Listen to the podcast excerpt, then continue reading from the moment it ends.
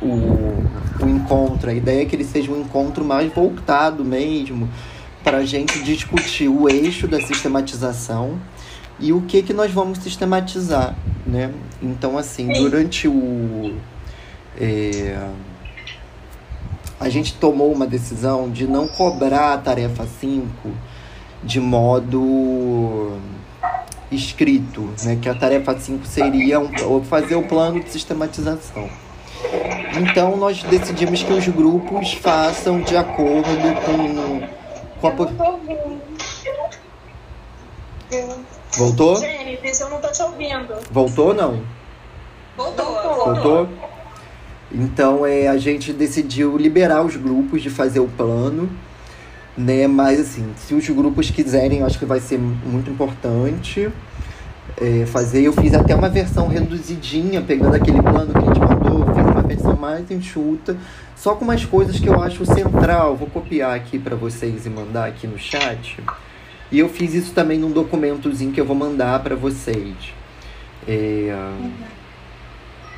que é só umas coisas principais, assim, que não são, né, são bem pontuais, mas que eu acho que elas iluminam muito para a gente não se perder ao longo da sistematização, né?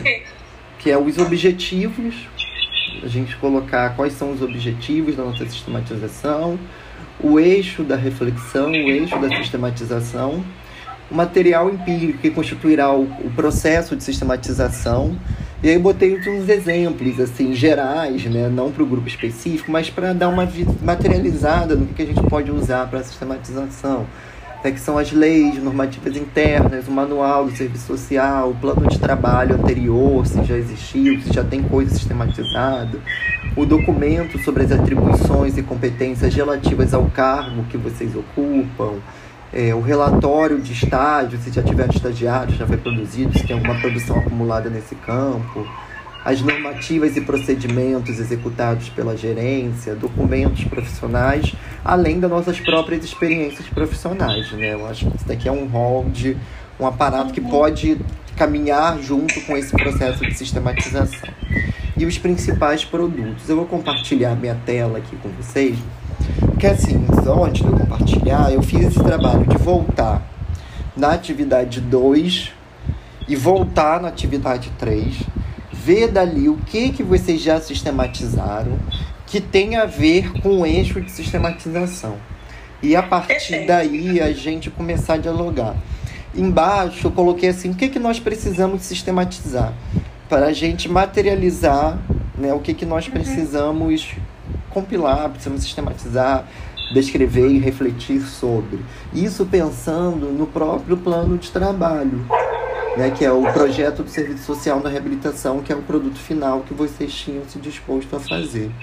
Né? E aí a ideia um pouco, né, só para vocês terem ideia, que o curso ele acaba agora em dezembro, né? E aí tem esse último material era para ser entregue em janeiro até janeiro, dia 11, ali, que era o plano de sistematização. O plano de sistematização não é sistematização em si que nós vamos fazer. O que não significa que nós já não, que nós não estamos sistematizando para o nosso produto final. Então, assim, o curso tem dois momentos. O momento é capacitar os profissionais para realizar e para sistematizar. Então, com esse curso, ele vem construindo um arcabouço para vocês sistematizarem. Vocês me escutam, gente? Sim, eu tô escutando. É, porque eu tinha, vocês tinham travado para mim. É, então a gente está criando um arcabouço para vocês instrumentalizando as equipes para a sistematização em si, né, que vai acontecer ali entre janeiro e março, né, que é o processo de produção da sistematização e do plano. Então eu fiz esse trabalho também para a gente ter mais nítido o que, que nós vamos se propor a sistematizar para a gente deixar isso tudo bem engatilhado, a ideia de gravar é que é uma perspectiva de ser uma orientação mesmo, né, da gente estar tá conversando, a gente estar tá dialogando, vocês terem acesso a isso quando sentirem dúvida, quando sentirem perdido, por voltar nessa reunião de hoje e poderem recuperar alguns elementos. A ideia do projeto não é abandonar vocês nesse processo do final do curso para a produção do produto final. Então, assim, vocês não vão se ver livres da gente agora e talvez nem tão cedo. Que a ideia. Que bom, que bom, que bom, porque a gente precisa desse suporte. Que a ideia é que depois que acabe o curso, a gente entre num processo mais de assessoria mesmo. Que é de uhum. assessorar para a construção do plano de trabalho. Que vocês Sim. não fiquem sozinhos nessa trajetória. Né? Então, assim, o curso prepara para sistematizar, mas a gente vai estar junto. E a ideia é que a gente consiga marcar um cronograma remoto também para a gente conversar sobre os produtos, conversar, vocês mandarem coisas que vocês já estão elaborando, já estão pensando. E aí a Legal. gente ir construindo esse produto junto. É, enfim, nossa perspectiva a longo prazo é de fato, médio e longo prazo, consolidar é, uma esfera de supervisão, que é uma coisa que o serviço social faz pouco. Né? A gente fez isso lá na época da Balbina, na época do serviço sobre um outro viés. Né? E a gente, depois que se aproximou da tradição marxista, a gente não faz muito esse trabalho dentro do serviço social, não faz quase nada. Aí você vê que as psicólogas todas fazem os processos de supervisão, tem supervisores. Então a ideia é que depois a gente possa ir amadurecendo na perspectiva da supervisão. Muito embora a gente tenha feito um trabalho de supervisão já. Então, assim, a gente que está trabalhando nem teve numa reunião, ele ficou até de tentar vir nessa. Vamos ver se ele vai conseguir. Mas ele ficou muito surpreso que a gente está em processos diferentes das equipes que eles estão coordenando. E muito por estar com a mesma política social. Então está sendo um choque de NSS na minha vida. E acaba discutindo em muitos espaços a mesma política. Diferente deles não discutir educação, assistência, saúde, vários políticos. Né? Então a gente está entrando em elementos que são elementos da supervisão. Né? A gente está discutindo o cotidiano de trabalho, a gente está discutindo alternativas, a gente não está somente discutindo no nosso grupo produto, né? A gente está discutindo o produto num complexo de emaranhado que vem muito do que vocês vão colocando nas reuniões, que vocês vão trazendo. Estou aprendendo muito em todas as reuniões. Esse dia me chamaram para uma mesa sobre o INSS, mandei até lá no grupo. E aí metade da minha fala foi um pouco do que a gente tinha conversado naquela aula. E a outra metade foi articular esse movimento com o cotidiano de trabalho dentro do INSS. E aí eu fiz tudo a partir da fala de vocês, assim, de, do curso, dos integrantes do curso. Que é também, eu fiquei muito feliz, que é a primeira vez que eu estou participando dessa experiência. E é isso, assim, é, é um processo de pesquisa. A gente está trabalhando a dimensão investigativa da profissão, não somente para gente da universidade, mas com vocês uhum. também. Vocês estão trabalhando a dimensão investigativa da profissão. Sistematizar envolve a dimensão investigativa. E eu falei e articulei os movimentos que eu não conseguia fazer isso. E aí me parece assim, olha, eu me apropriei dessa metodologia como metodologia também de pesquisa. Né? E eu acho que esse é um caminho para a gente pensar também o trabalho de vocês. É um trabalho de pesquisa. Oi, Lu, tá fechado seu microfone. É, desculpe, eu não sei se é o seu microfone ou é o da Camila. Tá entrando um, um, um som, eu não sei se é cachorro latindo, eu não sei se é um barulho. Algum barulho. Vocês estão ouvindo também? Eu tô ouvindo. Camila? Será que é o seu, Camila? Sei, porque eu já me acostumei tanto com os barulhos de madureira que eu não reparei. Deve ser o meu, então. Eu vou, vou tirar o, o som. Se não ah, for. É meu, o cachorrinho, é o seu, então. O James está falando, eu, eu tô com dificuldade de me concentrar, porque ele, a, a, o som dele tá baixo. É, né? e, o, e, o, e o cachorro latindo tá sobressaindo. Chegar o computador mais para perto para ver. Obrigada, Camila. Eu vou chegar o computador mais para pertinho também para ver se sai mais alto o som.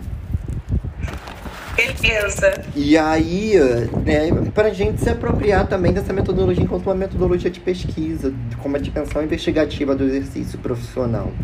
Né? E aí, enfim, é, esse é um pouco do panorama do curso, para vocês terem uma ideia um pouco do, do que nós temos programado. Né? Que o fim do curso não é o fim da sistematização, né? o início da sistematização e que a gente vai acompanhar vocês também nessa trajetória. É, eu vou compartilhar minha tela aqui com vocês para começar um pouco da, do debate que eu trouxe, que eu, que eu sintetizei aqui. Vocês estão vendo? Sim, distante, mas sim. Deixa eu aumentar aqui. Melhora.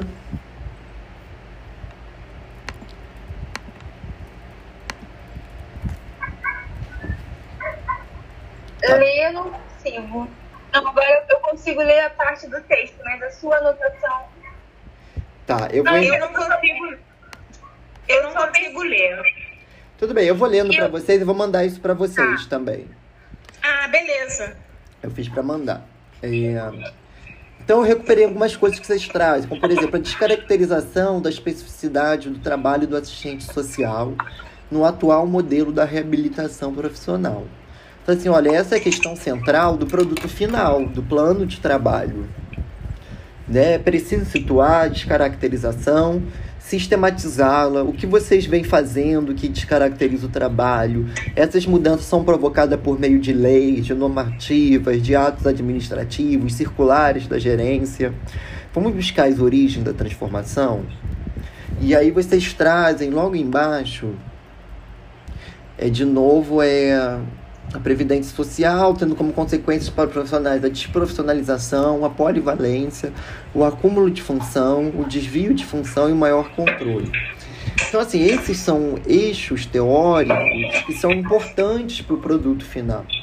Né? E até para a própria justificativa. Voltei para cá que quando eu tô lá eu não vejo vocês, só fico vendo o outro. E para a própria justificativa de vocês. Vocês estão sistematizando porque vocês estão identificando na experiência profissional de vocês um processo de desprofissionalização do serviço social dentro da reabilitação. Isso faz parte da justificativa, isso traz questões teóricas para a gente também. Né? Que eu não sei se a gente precisa desenvolver no âmbito do, do projeto de trabalho as questões teóricas.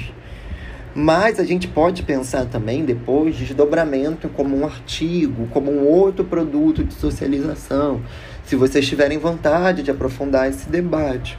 Né? Pensando que o produto final é o, o próprio projeto profissional, talvez não seja, a gente não precise dar tanta densidade para isso. Mas aí, no produto final, isso entraria na esfera da justificativa do plano de trabalho.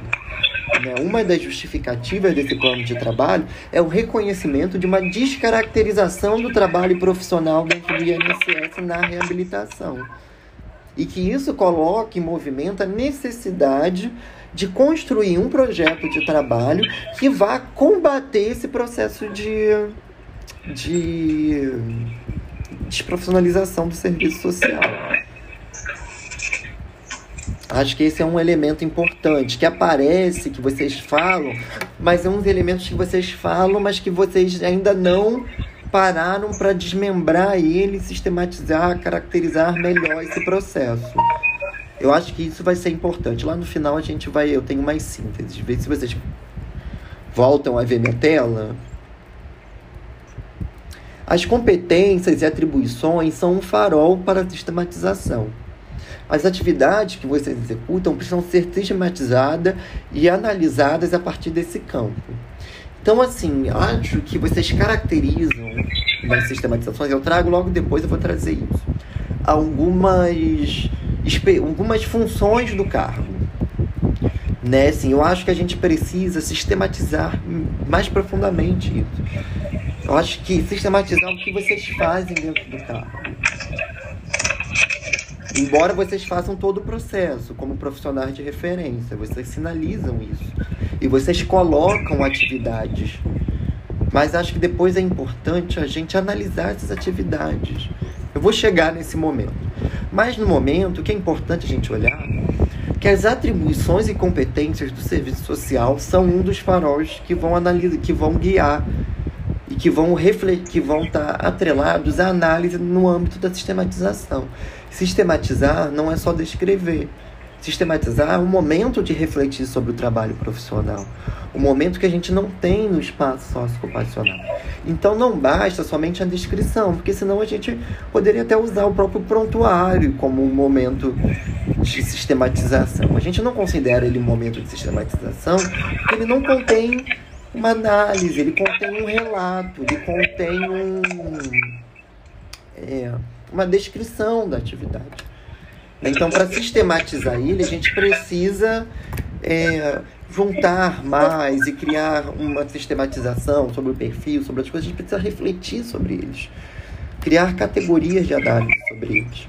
E aí eu acho que as atribuições e competências e o manual do serviço social para reabilitação são farol para sistematização só um farol para a gente pensar as atividades, refletir sobre as atividades, pensar as orientações das atividades.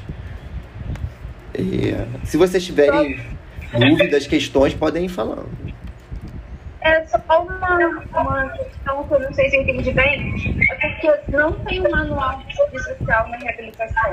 Ah, não tem, ele só tem? Não tem. Ou é o manual do serviço social, que é para o serviço social, ou manual de reabilitação, que fala de profissional de referência. Entendi, entendi, entendi, entendi. Então a gente está mais ilhado do que o pessoal do serviço social. Eu tô te ouvindo bem baixinho. Não, tô falando que a gente tá mais ilhado que o pessoal do serviço social. Isso, sim, sim. É, porque é, mas assim, isso significa que nós. Vocês me escutam melhor? Eu desliguei o ventilador, ficar aqui nessa saulinha que tá maravilhosa. Tô escutando. Não dá pra colocar ele atrás do computador ou mais na diagonal pra trás? Porque realmente pra ter ventilador é difícil. É. Não, mas aqui tá tranquilo ainda, porque eu não tô no Rio, né? Eu tô no. Tá. interior. Dá para eu suportar. É, se não der, eu peço para parar e ir em outro lugar. Mas aí, acho que a partir da sistematização, isso está tá nos elementos. Nós vamos ter que criar uma espécie de orientação para o trabalho. Né? Não uma orientação. Vamos ter que criar. É...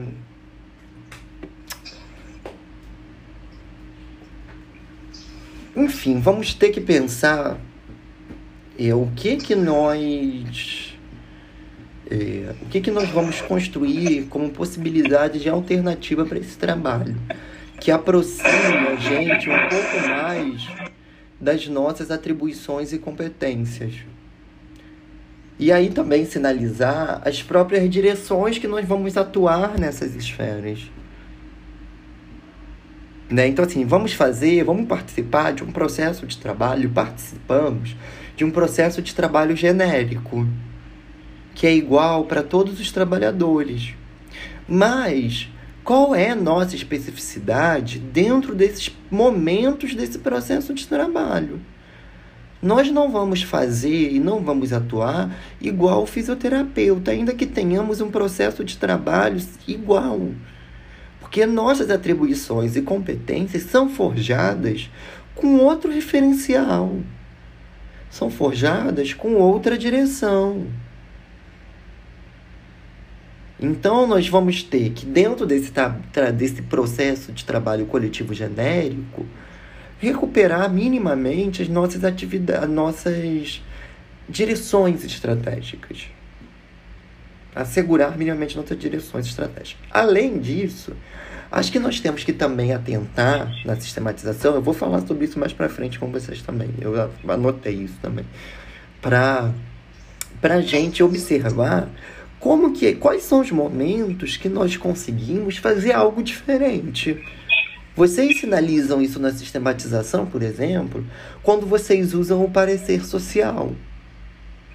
Então, Gênesis, é, é, eu ia justamente falar sobre isso. Ontem eu conversei com a Camila né? E Fala a gente, eu tô escutando, só vou trocar o ventilador aqui de tomada, pode falar. A gente teve uma reunião ontem, né, para pré-reunião de hoje, e eu estava conversando com a Camila e estava falando justamente isso, né? Eu considero importantíssimo a gente potencializar esse nosso instrumento de trabalho, que é do serviço social, é do assistente social, né? E, e é de, de, de um, um, valor muito significativo é, é, para, para o, o segurado, entendeu? Ele tem uma intencionalidade. E aí eu estava falando com a Camila, eu utilizo muito o, o, o, parecer social, eu emito bastante parecer social, principalmente, principalmente não, é, é, eu posso dizer até que exclusivamente, tá? Para os casos que, que eu considero é, é, é suscetíveis de aposentadoria por invalidez. Os segurados são encaminhados para a recuperação, a perícia entende que eles têm condições de retornar ao trabalho. Muitos, é, é, na maioria das vezes, clinicamente até tem, mas socioprofissionalmente não tem. O mercado não tem interesse mais nesse perfil de trabalhador. Na, na maioria das vezes, com uma, uma elevada, uma, uma elevada é, idade, né, com idade avançada, para suprir as expectativas do mercado de trabalho, é, é, juntando isso uma baixa escolaridade, juntando isso um histórico laborativo concentrado em atividades braçais, é, é juntando às vezes dificuldade de deslocamento, a depender da, da do, do, problema clínico, né? a depender do, do comprometimento de saúde, o trabalhador tem dificuldade de deslocamento. E às vezes ele mora numa cidade considerada cidade dormitório, né? E ele precisa se deslocar uma distância grande até é, é chegar ao posto de trabalho. Isso se conseguir uma inserção. E aí, quer dizer, a gente junta todos esses fatores, eu, eu, eu emito parecer e coloco que socialmente, clinicamente, talvez ele até tenha, porque eu não vou discutir questão clínica com a perícia. É o quadrado dela. Ela está dizendo que tem condições? Ok clinicamente tem condições, mas socioprofissionalmente ele não tem. E aí a nossa responsabilidade também, né, é, é, como previdência social, cuidar de fato da proteção desse trabalhador e da sua família. E aí eu emito o parecer social e, e eu, eu, eu, posso, eu posso falar para você e, e para Camila, eu acho que eu já comentei isso com a Camila antes, eu fico muito satisfeita realmente tá? Com, com os frutos desse trabalho, porque eu, eu posso colocar de, de 100%, 90% foram considerados pela perícia médica, tá? E aí eu acho que é uma forma, é, é, inclusive, da gente se firmar enquanto assistente social, porque é o que você falou, é um trabalho genérico, é um trabalho genérico, onde tem trabalhadores ali de diversas formações, sim, mas foi o que você falou. O fisioterapeuta não faz isso. O TO não faz isso, o psicólogo não faz isso. Quem é que faz isso? Quem é que emite esse parecer social? É o assistente social, entendeu? Então, eu estava falando com a Camila, eu acho muito importante a gente estar tá potencializando né, o nosso parecer técnico, o nosso parecer técnico fundamentado no nosso trabalho, no nosso plano de ação, porque infelizmente a categoria faz muito pouco uso desse instrumento. Eu, eu falo pela realidade na minha própria gerência, entendeu? Faz muito pouco. E não é de uma forma banalizada, né? Não é fazer como se fosse um, um um relato qualquer, né? Ou, ou um, um, como é que você falou aí com, com relação a, aos prontuários, né? Uma, um, simplesmente informações lançadas, não. É um parecer técnico fundamentado mesmo para a gente poder bater de frente e encarar essa perícia que diz que pode tudo e a gente tem que provar realmente, porque é provar, cercar todos os lados que embora momento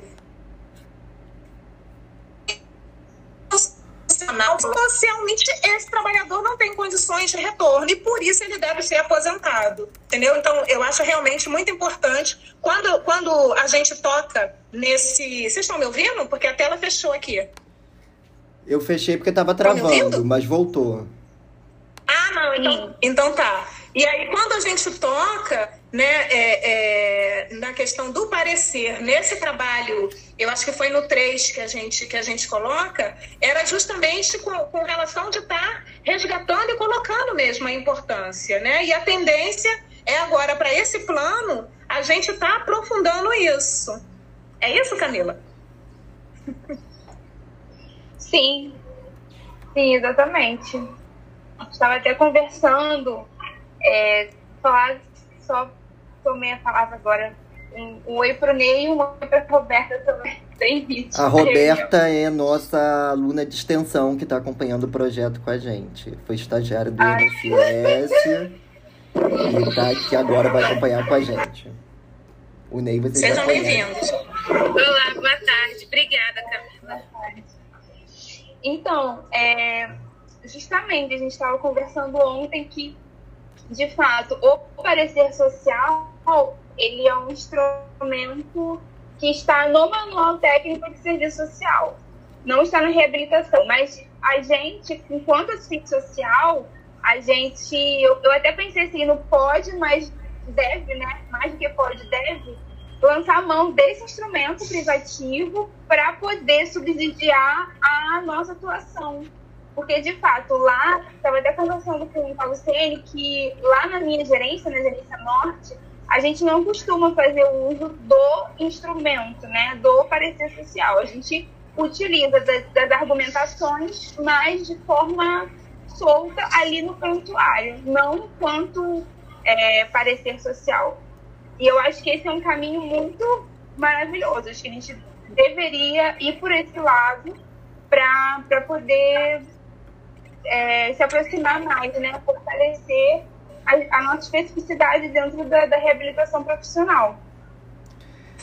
Gênesis, é, na, na, minha gerência, tá? É, os peritos é, é costumam utilizar, é, eles concedem a aposentadoria com base no nosso parecer e eles citam isso no relatório deles, tá? Eles colocam, inclusive, que clinicamente o trabalhador teria condições de seguir em processo tá? e retornar ao mercado de trabalho. Mas o texto utilizado pela maioria é o seguinte: porém, com base em parecer técnico emitido pela assistente social X, aí bota o nome, inclusive, lá no relatório deles, né? Que diz, aí eles copiam lá a nossa conclusão, porque aí a gente faz um, um livro, né? Às vezes um parecer de, de três, quatro páginas entendeu? E aí eles colocam lá a nossa conclusão e eles concedem a aposentadoria com base na nossa conclusão. E aí eu, eu acho interessante porque tem colegas assistentes sociais que não gostam.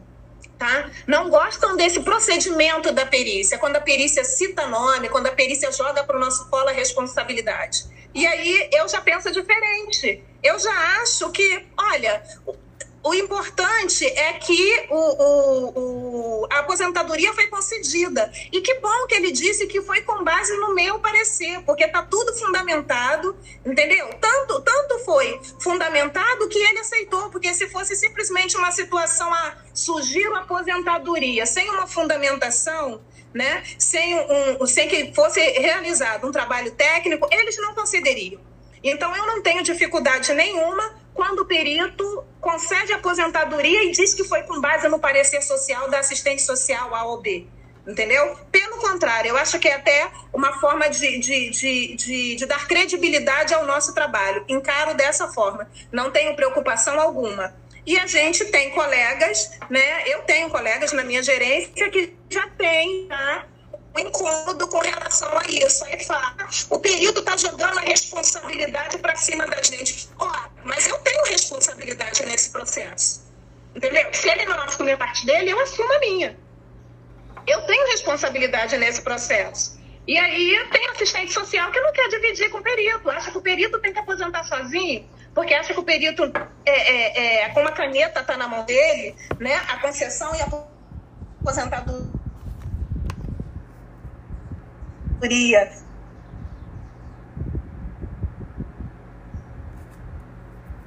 essas dificuldades e no, no, no provo. Não tem coesão, entendeu? Não tem, não tem uma coesão de, de pensamento. Então, são, são, são com essas com essas dificuldades que a gente lida no nosso cotidiano. Talvez por isso, tão pouco o nosso instrumento técnico seja utilizado na casa, tá? Porque uma que não tem a exigência, não nos é solicitado, nunca, a não ser pela junta de recurso, tá?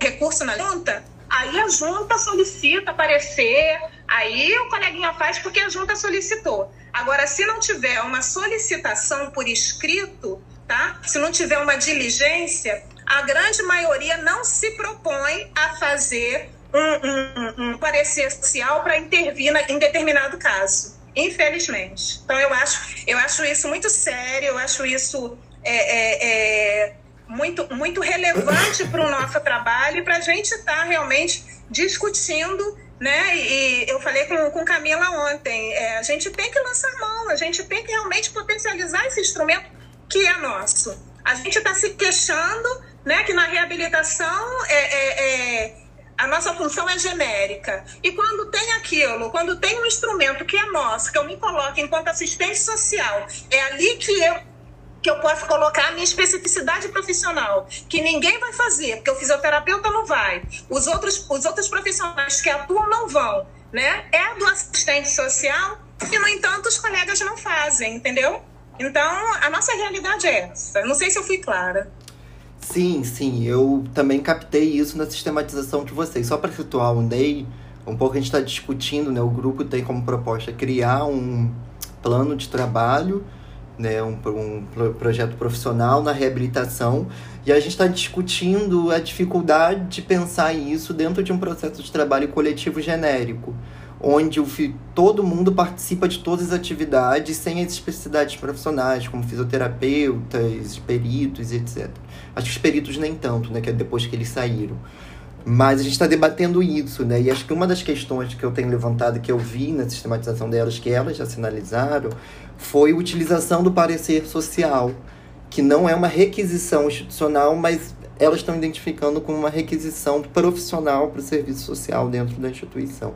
E acho que esse é um caminho profícuo. E eu acho que não somente esse, mas da gente estar tá, né, pensando esse plano de trabalho à luz das atribuições e competências, pensando o que que como que nós podemos potencializar algumas especificidades profissionais e como que nós podemos também assegurar nossas especificidades mesmo dentro de um processo genérico. Né? Então, acho que é, esse é um caminho. Eu fiquei muito instigado, Luciene, que eu acho que você precisa sistematizar isso quando você fala que no, quase 90% dos pareceres social foram dados como causas ganhas por usuários que você emitiu. Né? Acho que seria legal a gente conseguir sistematizar esse, esse processo. Né? Dentro da proposta que eu estou trazendo para vocês lá no finalzinho, tem um eixo que é avaliação, né? que para tem as etapas do, lá do, do plano de trabalho, mas que no final tem uma coluna da avaliação, que é para a gente também sistematizar esse plano de trabalho ao longo do processo de execução do próprio plano de trabalho, está refletindo sobre essas questões. Bom, Ney, você quer falar alguma coisa?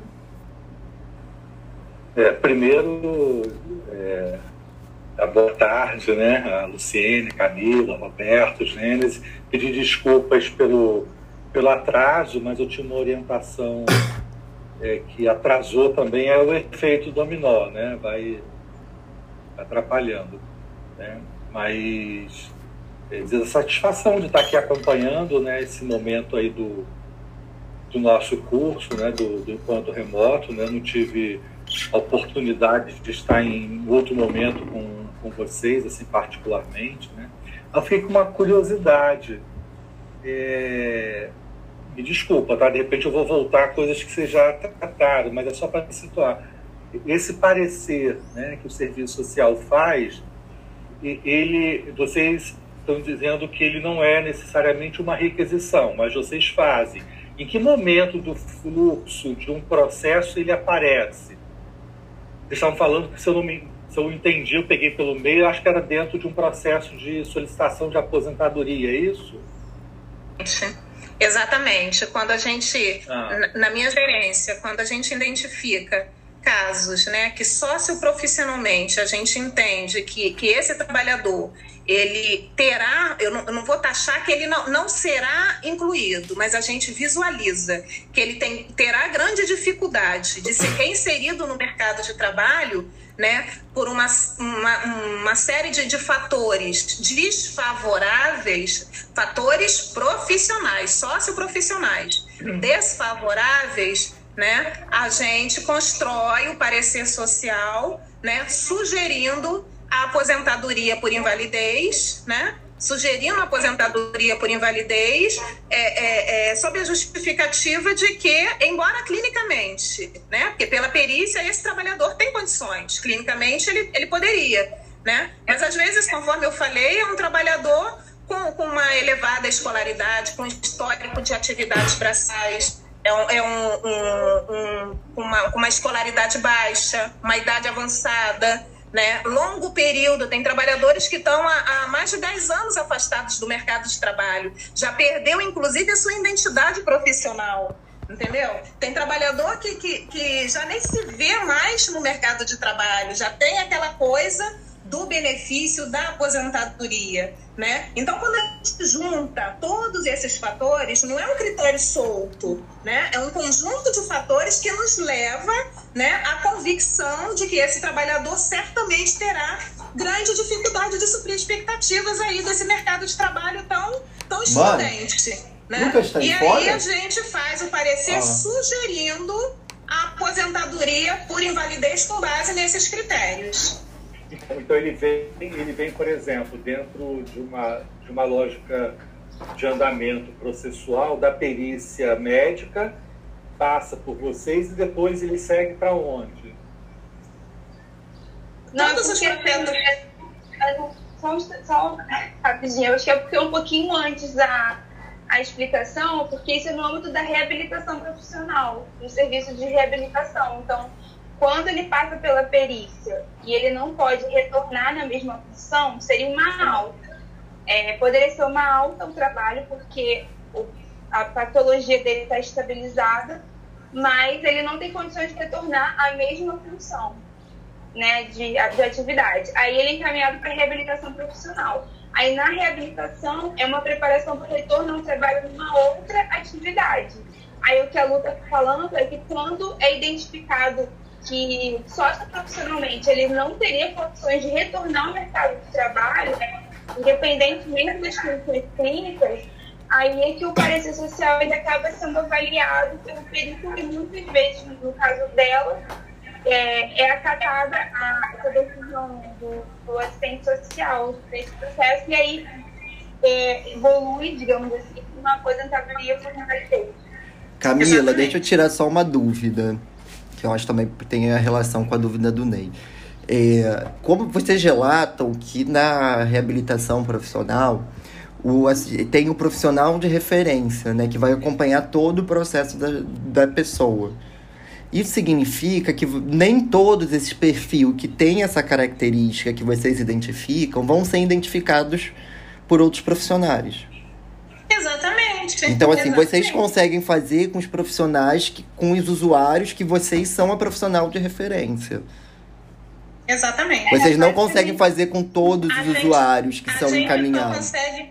A gente só consegue visualizar esses casos daqueles que passam pelo nosso atendimento. Aquele conjunto de casos que a gente atende. Né? Agora, do conjunto de casos que, que o fisioterapeuta tem, tá? É, na minha gerência, nós, nós temos quase que, que 200 casos, tem assistência social que tem mais de 200, né? Então, a nossa média de, de quantitativo de casos está nesse, tá nesse patamar, entendeu? Eu tenho 200 e tantos casos, né? E, e, dos casos que eu identifico, né, que, que se enquadram nesse, nesses critérios socioprofissionais é, é, é, negativos, né, eu emito parecer, mas eu não posso falar dos casos da minha colega fisioterapeuta, entendeu? Inclusive, a gente tem, a gente tem é, posicionamentos contrários, né? Tem colega, tem uma colega TO que trabalha com a gente, que aí ela fala que é,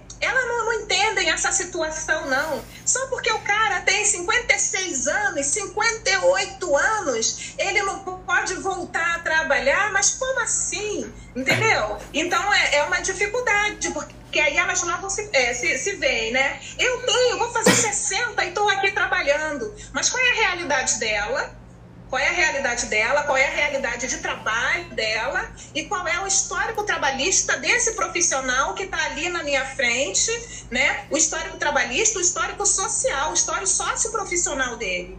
Né? Então são realidades diferentes, são mundos diferentes, são trabalhos diferentes, né? contextos diferentes que têm que ser avaliados de formas diferentes. Né? Então é, é, a, gente, a, a gente pode falar né, daqueles que estão sob a nossa responsabilidade, daqueles casos que estão sob a minha responsabilidade. Eu verificando determinada situação, né, eu, eu, eu, eu tento é, é, dar um outro direcionamento, né, indicando para a perícia, olha, eu entendo que não por isso, isso e isso. Também não é garantia né, de que a perícia vá considerar e vá, e vá concordar comigo né? Mas conforme eu falei, eu, eu tenho tido muitos casos de sucesso realmente, entendeu? E, e é, é, o, o, trabalho, né? É, enfim, não, não, vou avançar, não vou avançar, vou parar aqui. Bom, eu, essa é uma experiência muito incrível, assim. Eu acho que é, é uma das coisas que eu quero que vocês sistematizem para eu poder usar depois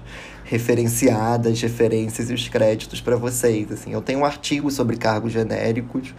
Depois eu posso mandar para vocês também, acho que pode ajudar na construção do plano. E para mim isso foi uma novidade que eu estou descobrindo no curso. Assim, o Ney participou muito dessa discussão comigo, desses cargos que eu falava que eram ligados somente às competências profissionais.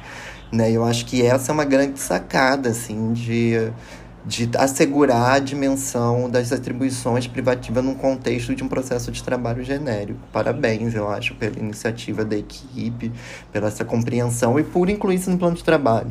Né? E eu acho que isso desdobra, eu acho que esse é um dos elementos que tem que estar no nosso no plano de trabalho de vocês.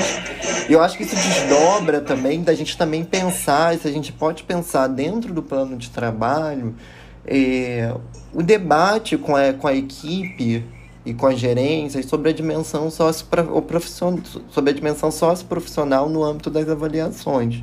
E aí a gente começar talvez tensionar essa instituição numa direção de começar a acionar mais o serviço social, ou pelo menos a equipe, de acionar o serviço social pelas suas atribuições e competências, de reconhecer esse profissional e uma especificidade no âmbito da própria equipe né, da gente começar a problematizar e trazer isso para o debate dentro das equipes que vocês estão inseridos. Né, sistematizar, inclusive, o resultado positivo disso e, e colocar também como uma questão, como uma discussão né, sobre uma discussão numa perspectiva de fortalecer dentro da equipe o reconhecimento da especificidade profissional. Minimamente. É, eu... Pode falar, Lu tem um, um, mosquito aqui me cercando toda hora e aí eu fico me dividindo entre o vídeo e o mosquito. é, é, eu, eu vou ser muito franca, eu vou ser muito franca com relação a, ao meu pensamento em relação ao, a qualquer alteração, a qualquer mudança institucional, tá? Em relação a, a, qualquer resguardo, seja da nossa especificidade enquanto assistente social, seja da especificidade do TO, seja da especificidade do, do físio, do, do psicólogo, enfim, tá? É, é, eu entendo que a gente está vivendo um momento muito complicado, tá? Um, uma conjuntura muito difícil, muito adversa, e, a, e a, o projeto, o projeto é, na verdade, é o fim dessa casa.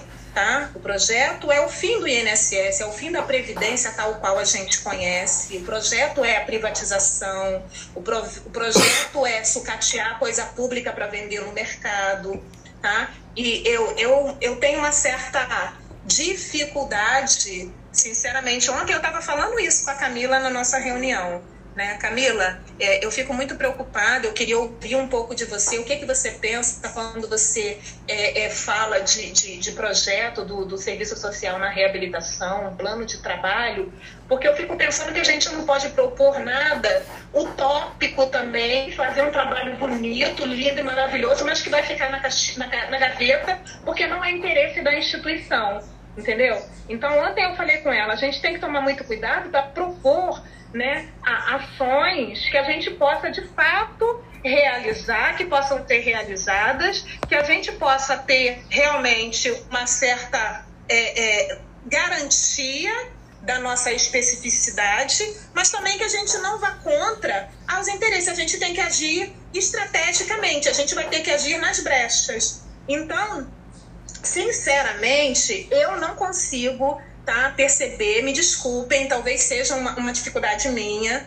tá? É, é, nenhuma possibilidade real de, de alteração do, do, do, como é que eu vou dizer, dessa tendência, dessa tendência que a gente vem vivendo, uma tendência perversa e que cada vez vai se acirrando mais, né? A reabilitação vem sofrendo ao longo dos anos, desde a década de 90, para cá um desmonte muito grande, o que era a reabilitação antes e o que é hoje. E a tendência, sinceramente, na minha perspectiva, é ladeira abaixo, realmente, tá? É ladeira abaixo. Então, eu, eu, eu penso, eu penso muito de, de, de fazer algo dentro daquilo que é possível com o cenário atual, tá? É, é, é atuar mas com, com estratégias dentro daquilo que, que, que, que, dá, dentro daquilo que, que a gente consegue, dentro do cenário atual, porque, conforme a gente está sempre falando, nós somos assalariadas, né? Então, é, é, não que eu vá fazer somente o interesse do meu empregador, né? Dentro do, do, do possível, na medida do possível, eu vou tentar pautar a minha ação dentro dos interesses e necessidades da classe trabalhadora, claro, né? Mas a gente sabe que a lógica não concorre para isso. A gente sabe disso. É, quando... Então, é, eu fico pensando nisso, de eu, eu não tenho essa, essa, essa, essa ideia, essa perspectiva de alteração da instituição, de repente é, é, valorizar, ou da instituição mudar algo. Enfim, eu, eu posso estar tá sendo, posso estar tá sendo é, é, fatalista, não sei. Tá? Mas não consigo pensar em nenhum avanço concreto diante dessa conjuntura. Lu, eu, eu na verdade, eu estava falando de uma coisa que fosse. Também acho que concordo com você, assim, acho que vocês que têm um termômetro da instituição, né? E eu concordo, assim, acho que não é uma perspectiva de acreditar que em algum momento o serviço social vai voltar a ter nomenclatura de serviço social dentro da reabilitação profissional, porque isso não vai acontecer. Né? Mas assim, acho que quando eu tinha falado era mais numa perspectiva de talvez aí, né? Eu acho que vocês avaliem, né? Acho que vocês têm que avaliar se tem pelo menos algum espaço no âmbito da equipe multiprofissional para pautar algum debate de especificidade profissional, que não envolva uma mudança na estrutura da instituição, que não envolva uma mudança na lógica da gerência, porque isso não vai acontecer, mas que minimamente a gente consiga, na relação interprofissional, dizer, olha, a gente tem algumas especificidades aqui que podem potencializar o trabalho dessa equipe, né? De tentar talvez pensar, talvez no plano, como uma atividade dentro da equipe multiprofissional, de debate, que seja talvez uma reunião de debate sobre as condicionantes socioprofissionais da avaliação dos usuários, de uma coisa que seja simples, execuível e que não dependa de uma mudança na estrutura, mas talvez de uma sensibilização interprofissional de alguns colegas que têm mais parceria, de pautar um pouco mais esse debate, para que a gente consiga também mostrar que ainda que estejamos dentro de uma mesma carreira, a gente tem algumas especificidades profissionais. Eu falava isso que eu acompanhei uma reunião do NEI também da educação.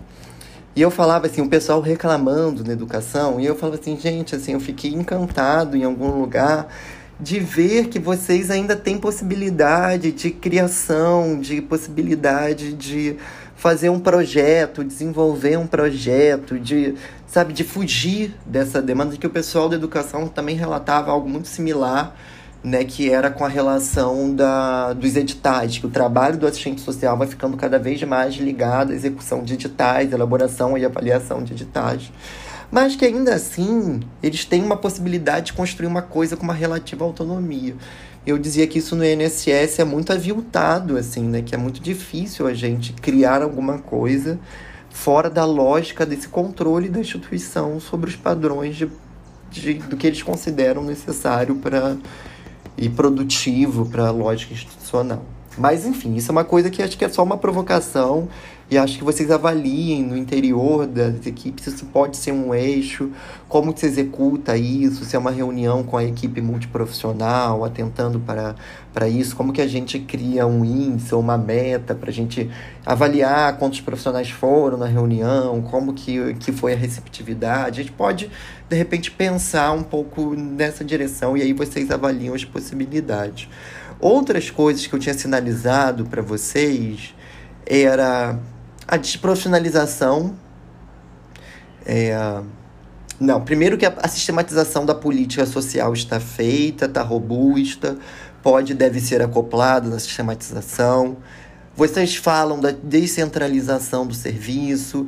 Eu queria que vocês também sistematizassem um pouco mais, eu acho que aí é uma provocação, né, de como que essa descentralização aconteceu, o que mudou com a descentralização, o que, que, é, o que, que é a descentralização da reabilitação profissional, é, quando que ele começou, que ano, foi por meio de normativa, teve resistência profissional, porque essa relação da descentralização ela vai estar tá ligada pelos relatos de vocês com a com a construção do cargo genérico pela sistematização que vocês fizeram, vocês situam a descentralização e como um dos efeitos da descentralização a construção da carreira genérica. Mas essa interligação entre os dois processos ainda não está nítido na sistematização. E eu acho que ela pode. É, é. É, o que que acontece? É porque os trabalhos, quando, quando foram solicitados, aí tem lá, ai, no máximo uma, uma, uma, uma página a gente fica querendo colocar mais, só que é, a gente não, não tem condições, porque fala assim, ah, uma página, no máximo duas páginas. Entendeu? E aí a gente quer trazer mais informação, colocar mais informação, mas é pedido um trabalho de duas páginas, não dá pra nada aqui. Isso daí foi o maior equívoco nosso nós é, fizemos isso para não desanimar as pessoas, né? Para, assim, né? Falar, é uma tarefa aparentemente simples, que cabe, cabe no tempo de trabalho. Só que o que a gente ouviu de reclamação, né? Como é que eu vou escrever em duas páginas? A gente esperava o outro efeito, né? Então, mas aqui eu, eu coloquei aqui, acho que a gente não precisa nem entrar nesse debate agora, porque eu realmente peguei coisas que, enfim, eu sei dos limites de páginas, acho que não é uma cobrança, mas coisas que eu acho que são interessantes para o eixo, que acho que vale a pena para o pro produto final a gente estar tá olhando e estar tá voltando, que seja para acoplar no âmbito de uma introdução desse plano de trabalho, né, da introdução, de dar esse marco. Acho que isso vocês já sistematizaram bem, de pegar a sistematização que vocês fizeram da estrutura do INSS. Então, assim, muitas coisas já, a gente já pode trabalhar e levando isso para a construção do próprio plano de trabalho. E aí eu vou avançar nessas coisas para chegar no ponto mais central, que foi o, umas questões que eu botei para vocês. Né? É, a modificação na avaliação socioprofissional, que eu queria que acho que é uma relação importante para a gente refletir. Né? Essa reflexão é importante para o eixo, em que medida essas modificações vão acirrar a própria desprofissionalização, que vocês situam no eixo lá, vocês situam a sistematização que essa avaliação, a mudança na avaliação é, socioprofissional incluiu alguns eixos que, que acirram, né? Vocês não colocam, mas trazendo a, a leitura e a preocupação com a desprofissionalização, que eu acho que é justificativa de vocês, que está dentro da justificativa do plano, é que é esse processo e esse mecanismo ele vai acirrar o processo de desprofissionalização, que ele vai incluir novas categorias de análise que são alheias a essa profissão. que não diz tem nada a ver com serviço social. E me parece que ele está ligado, essa questão talvez esteja ligado à análise de compatibilidade. Estou errado? Essas novas questões que foram incluídas na avaliação socioprofissional, elas têm a relação com a análise de compatibilidade? Não, não tem relação, não tem relação, Camila, me corrija se eu estiver errada não tem relação direta com a análise de compatibilidade. A análise de compatibilidade foi uma outra demanda institucional, né, que, que uma vez que a perícia médica, né, que agora está fora do, do instituto, né, estão seguindo carreira solo, não fazem mais, né, aí veio uma, uma, uma orientação, uma determinação, na verdade, de que é, os assistentes sociais fariam, os assistentes sociais e os, e os demais, né, os profissionais de referência fariam. Muito mais os assistentes sociais, porque no quantitativo geral, e isso nacionalmente, a grande mão de obra da reabilitação profissional são os assistentes sociais. Né? Nós somos em número muito maior em todas as gerências, isso sem exceção. Né? Então, eu posso até dizer que a demanda que era da perícia né, e que a gente já criticava, na verdade, essa demanda porque ficava só na mão da perícia, não era isso que a gente queria, não era isso que a gente defendia. A gente defendia que essa avaliação, defendia e defende, que essa avaliação de compatibilidade né, de função para retorno ao mercado de trabalho fosse uma avaliação multidisciplinar entendeu? Que, que a perícia nos ouvisse sim, que a perícia fizesse o quadrado dela, que a gente fizesse o nosso, que o terapeuta tivesse voz, que o psicólogo tivesse voz, né? A gente queria que fosse uma avaliação conjunta, na verdade, né? Mas essa avaliação era é, é, só é, é prerrogativa da perícia, né? E uma vez que eles não querem mais fazer esse trabalho, na verdade, né, caiu no colo dos profissionais de referência, ou seja, no colo dos assistentes sociais. E a gente não tem competência técnica para dar conta dessa, dessa avaliação na sua totalidade. Essa é a questão. Né? A gente não tem competência técnica para isso. E aí é, é a briga que a gente tem travado com a instituição né, de, de resistir a atuar nessa, nessa avaliação sozinho. Não é que a gente não queira atuar. A gente quer, mas a gente quer atuar dentro da nossa especificidade, né? Eu não posso, eu não posso entrar no quadrado na seara clínica. Eu não posso entrar no quadrado fisiológico, entendeu? E essa avaliação requer também esse, essa compreensão, é, é, esse conhecimento técnico que eu não tenho. A minha formação não é essa. Isso é perícia médica, isso é médico né? Eu quero entrar nessa avaliação dentro da minha especificidade profissional.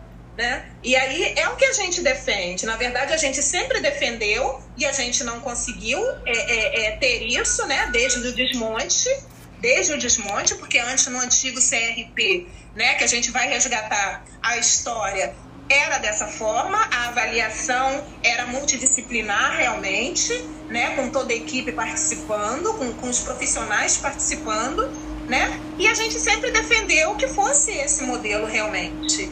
Né? E, e, e, no entanto, veio ela toda pra gente. A gente tem que dar conta disso, entendeu? E, mas não, não, ela não tem necessariamente a ver a questão da avaliação é, é, de compatibilidade, ela não tem necessariamente a ver com a avaliação socioprofissional. Tá? Uhum. Eu, eu entendo que tem a ver de forma indireta, talvez. Porque, assim, quando na avaliação socioprofissional tem aquela pergunta quais são as competências de escrita, de leitura, de cálculo, já tem a ver ah, com para o curso, né? Que teria sim, a relação com a análise de compatibilidade. É, por isso que eu estou perguntando, porque vocês colocaram isso na sistematização, é, é que tinha essas tem questões. Razão, tem razão. E é por isso que eu estou perguntando se isso estava ligado à análise de compatibilidade, porque parece que é uma, um desmembramento dessa análise de compatibilidade para um instrumento geral de uma equipe. Né? É, Diluir é, ela dentro de um instrumento. Uhum. Né? E aí, eu Tem acho razão, que pensando nisso, enfim. É, acho que é uma questão, assim, eu acho que a gente precisa refletir sobre isso. É, em que medida que esse processo e essa inclusão vai acirrar o próprio processo de desprofissionalização. Né? De que medida que essas novas inclusões elas também acirram um processo que vocês estão atentando como desprofissionalização. E aí eu acho que dentro do produto final, isso também pode estar na justificativa do plano de trabalho. De pensar que esse plano também se justifica por uma série de novos mecanismos que se inserem dentro desse trabalho que vão acirrar o próprio processo de desprofissionalização. E aí eu vou entrar na, nas outras questões. Eu vou, te, eu vou mandar depois esses documentos para vocês, né? Pensando um pouco nesse debate todo que a gente fez, né? O que sistematizar. Né? A gente fez todo um debate que é sobre uma série de questões que exigem de nós algumas reflexões e sistematizações. Né? Então pensa assim, quais são atividades que vocês é, realizam para combater a desprofissionalização. Eu identifiquei o parecer a outras. Vamos resgatar experiências positivas que aconteceram acontecem, talvez de forma pontual, que nós não refletimos sobre elas, que nós fazemos, executamos, mas que não consta como um escopo no nosso plano de trabalho, que às vezes a gente nem identifica como um elemento incorporado no nosso próprio processo, do próprio processo de trabalho coletivo em que a gente se insere. Então, né, acho que é, fica essas questões para vocês depois estarem é, tentando e tentar sistematizar, resgatar essas experiências, né? É, quais são as... Oi, Lu. É, é, lá na nossa gerência. Camila, na sua gerência tem grupo informativo? Ela te, teve algum, tem algum tempo, mas uh, eu tenho tempo que não. Ela ah, tinha, na verdade. Na, na, minha, lá na minha gerência, lá na minha gerência, a gente tem o grupo informativo, tá? O grupo informativo, ele consiste numa reunião mensal, tá? Onde são agrupados todos os trabalhadores recém-encaminhados ao programa de reabilitação profissional, tá? São aqueles que estão iniciando no programa. E aí eles são, eles são agrupados no, no mesmo auditório, tá? E aí tem um, um, profissional que atua na reabilitação profissional, né? E que é uma escala, tá? É uma escala, cada mês um profissional está escalado. E aí a gente tem já um slidezinho que a gente apresenta a, a proposta de reabilitação profissional para esses trabalhadores. Né? E aí a gente a, a, apresenta é, os objetivos do programa, as etapas do programa, os, os deveres dos, dos, dos segurados reabilitando, os, os direitos né, deles na, na reabilitação profissional, critérios de recusa, sensação de benefício, tudo isso é falado até lá o final certificado, reabilitado e alta, tá? No, no grupo informativo, a gente vai desmembrando do início ao fim todas as possibilidades pensadas tá, para o segurado na reabilitação profissional, inclusive aposentadoria. Tá? Quais são os casos, como é que, como é que pode é, é, é, é se chegar a cada, a cada conclusão. Tá? Então, esse é o grupo informativo. Ele é um, um, uma proposta tá? é, é genérica tá? É uma proposta genérica, ele tem um formato, tá? Que qualquer um profissional que atua na reabilitação chega ali seguindo aquele slide dá conta daquilo. Interessante é que quando é o assistente social, tá? Que vai fazer a, a, a, a, apresentação, tá? É, é, é, naquele dia, na, na sua escala, é, sempre é um, um, um uma atividade mais demorada. É diferente de quando é o TO, o, o que faz, porque eles seguem aquilo ali à risca, tá? E não saem, não saem daquela caixinha, não saem daquela caixinha.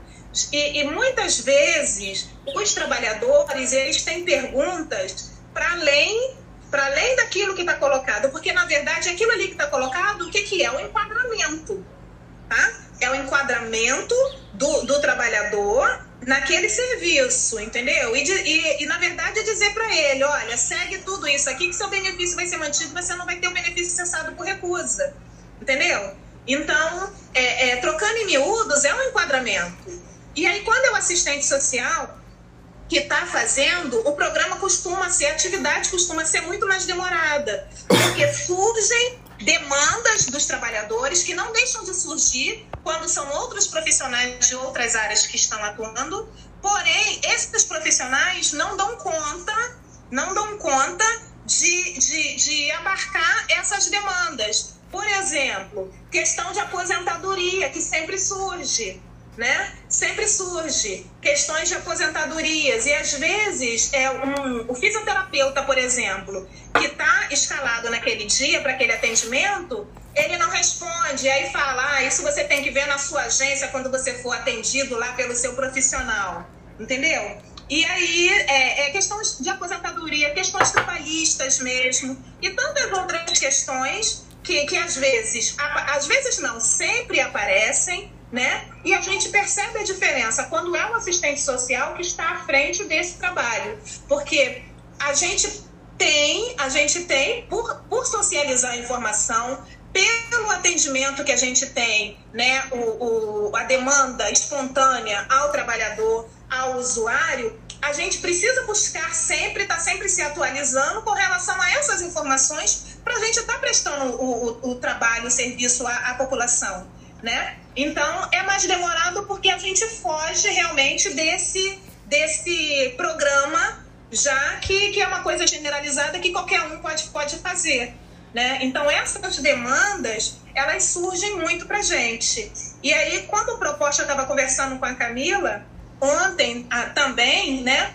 além da questão do parecer social, eu falei com a Camila que a gente poderia estar tá propondo né, é, é, um, é, eu, eu pensei inicialmente, não falei com a Camila, ah, tipo uma sala de espera. Mas sala de espera eu acho que não cabe. Então seria uma oficina de socialização, né? Sim. Que a gente pudesse estar reunindo um grupo desses, desses trabalhadores, sei lá, a cada, a cada mês ou a cada dois meses, não sei, e estar tá conversando sobre, sobre, sobre questões pertinentes, questões previdenciárias e questões para além do âmbito previdenciário também, né? E que são de interesse desses trabalhadores, né? Então foi uma outra proposta que foi colocada ontem que a gente pensou também de estar tá, é, trabalhando isso nessa, na nossa proposta, né? Uma oficina de socialização de, de informações. E aí não seria necessariamente só a gente a dar conta disso. A gente poderia, inclusive, estar tá convidando outros profissionais. A Camila falou ontem que a gente poderia, inclusive, estar tá aproveitando os próprios colegas que trabalham com a gente das outras profissões para estar tá falando dentro da sua área. Né? E, e, importante isso, trazer profissionais de fora, trazer o Ministério Público, entendeu? É, é, fazer uma articulação talvez com o Sereste, né? Enfim, é, é, é, é muita coisa que a gente, que a gente pensou, né? Eu não sei se a gente vai ter, ter pernas né, dona Camila? Para a gente poder estar tá desenvolvendo, para a gente estar tá desenvolvendo isso realmente para esse trabalho. Mas eu acho que são formas viáveis realmente da gente estar tá se colocando, né, é, é, enquanto assistentes sociais, sim, dentro desse trabalho que é tão genérico e que descaracteriza a nossa, a nossa profissão, né, a nossa especificidade técnica. Gente, vocês são uma equipe muito boa, assim, um grupo muito bom, muito interessante. É, eu acho que é isso, assim, eu acho que essa provocação é nesse sentido mesmo, da gente, dentro desse, desse processo de trabalho genérico, a gente tá trabalhando nas brechas, né? E aí o serviço social, o serviço social do serviço social do INSS tem esse espaço, né, que é o processo de socialização de informação. Isso faz parte, tá lá no manual do serviço social. Né? Então, assim, acho como que a gente consegue também construir esse espaço, talvez como um espaço que seja gerido pelo assistente social da equipe. Eu acho que isso pode ser um ganho para o usuário e para o fortalecimento da categoria profissional a partir das direções que nós defendemos. Né? Eu acho que essa é uma estratégia para estar tá dentro do plano. Né? Eu acho que é uma execução viável de, de acontecer. É... Aí outra coisa que eu tinha. E acho que também é uma relação que está ligada diretamente ao combate da desprofissionalização. Que é o eixo de preocupação de vocês, né? Que move a construção do plano de trabalho, do projeto de trabalho. É... Então, assim, quais são as. Assim, Pode falar, Camila. Não, só, só porque está relacionado a isso, né? É, eu também tenho, eu também tinha pensado assim, o que muito me incomodou sempre, mas que não o suficiente para propor algo, né, de fato, é o fato da gente sempre utilizar os instrumentos institucionais, né? A gente não tem instrumentos próprios, a gente não tem um registro no serviço social, né, do, do nosso trabalho. Então, eu também tinha pensado de alguma forma é, criar esse, algum, algum instrumento para que a gente tenha essa faça uma investigação de outras demandas ali, né, da, das, de outras expressões da questão social que a gente que não estão dadas ali nos no, no material do, da instituição, na avaliação socioprofissional que não, não, não esteja contemplada, por exemplo, que é o primeiro contato que a gente tem com os segurados, e, e isso também servir como uma fonte de pesquisa e subsidiar essas socializações também, baseado no que a gente é, identificou no, nesse contato, talvez no primeiro contato então, com um segurado. E vocês têm, você tem como a, a, incluir coisas na ficha de avaliação social? Não, teria que ser paralelo. Teria que ser um outro instrumento. É no sistema, direto no sistema. E teria aí, que ser um paralelo mesmo. E aí seria um instrumento que, que seria de aplicabilidade da equipe ou vocês pensariam só para vocês? Eu gosto muito da ideia. É, então, não, não amadurecemos essa essa ideia ainda. Na verdade, é só uma, uma vontade antiga, mas ainda não pensei se seria para todo mundo, né? Vocês podem me mandar depois a ficha de avaliação social? Que eu Sim. queria dar uma olhada o que, que contempla, o que, que aparece na ficha. Tá, que aí a gente pode pensar o que, que não contempla ali que a gente acha que, que poderia constar, que poderia ser interessante, e aí a gente discutir é, a possibilidade de sensibilização ou da equipe ou de ser um instrumento do, dos assistentes sociais. Né? Acho que se não tiver o espaço para, para que isso aconteça no interior da equipe, que eu não sei, dependendo, a gente pode pensar algum instrumento que seja voltado a outras questões que estão ligadas à nossa especificidade profissional, mas que enquanto instrumento de conhecimento de um perfil ou de questões que são interessantes para a gente, pode ser aplicado por outras pessoas e sistematizado por nós, ou se isso vai ser uma questão de um instrumento que vai ser utilizado somente nos atendimentos que nós estamos. Sim, tá. Mãe, tem banana aí? A manda. Me dá um. E aí, enfim, eu, aí, olhando a ficha, eu acho que eu também vou conseguir me situar para a gente pensar né, o que, que ela dá conta e o que, que a gente acha que nós precisaríamos investigar mais, que seria interessante a gente, lacunas que vocês já identificam na ficha social, partir de um debate a partir daí. E aí a gente pode estar pensando isso no processo de construção do plano, né? nesses encontros de janeiro a março, que a gente vai fazer para o produto final, e a gente está aí já pensando nesse instrumento. É... Então, assim, eu pensei também quais são as alterações, que, quais são as mudanças que vêm alterando o trabalho na reabilitação profissional e acirrando a desprofissionalização. Né? Eu identifiquei a construção da carreira genérica, as mudanças na avaliação socioprofissional. É... E aí eu falei, isso daqui nós poderíamos sistematizar mais, explorar mais. É, como que eles entraram na instituição, foi por meio de lei, normativa interna, Vamos sistematizar o arcabouço jurídico também? É, há outras questões que identificam, se sim, vamos sistematizá-las. Né? Essas foram algumas que eu captei no âmbito das sistematizações que vocês mandaram, né? que são processos que vão acirrando a própria desprofissionalização. A carreira genérica. Assim. Tá aqui embaixo. A carreira genérica, é, o próprio as mudanças na avaliação social. E aí eu queria ver se vocês identificam outras expressões dessas que vão acarretando a desprofissionalização. Né, que eu acho que isso também é importante para a gente criar estratégias de combate, a gente identificar onde que está se situando para a gente pensar em como enfrentar. É... Então falei também, né? É, vamos refletir sobre é, E aí também a gente refletir sobre esses elementos que a gente está sistematizando a partir do projeto profissional do serviço social nessa conjuntura diversa.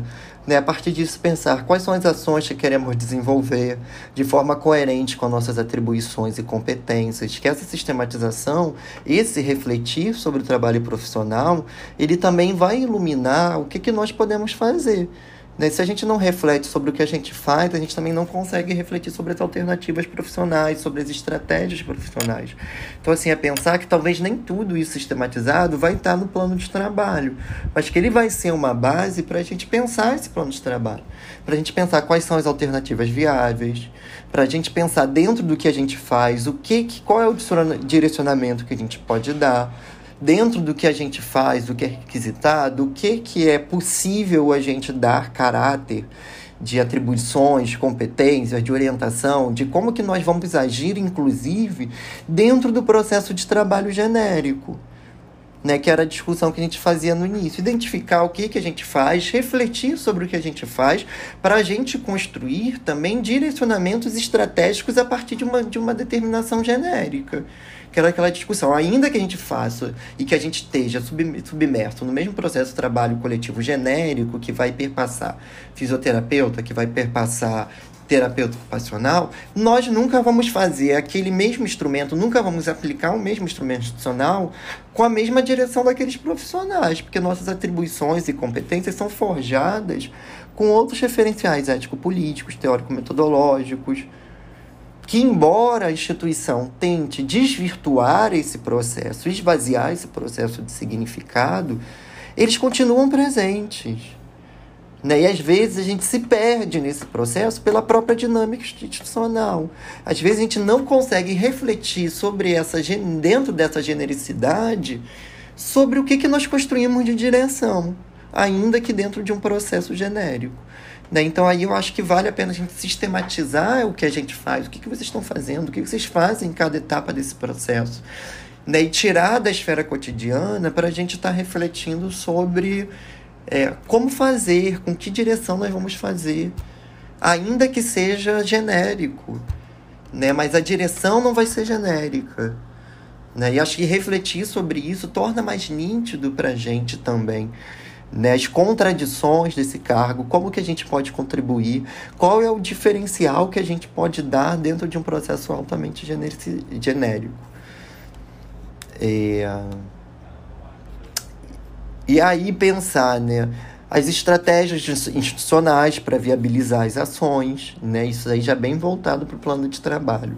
Quais são as estratégias? Então, vamos pensar um instrumento. Esse instrumento vai ser apresentado para a equipe, vai ter uma sensibilização profissional para falar da importância desse instrumento. Quais são as estratégias que nós vamos construir ao longo do, desse processo e pensar no plano?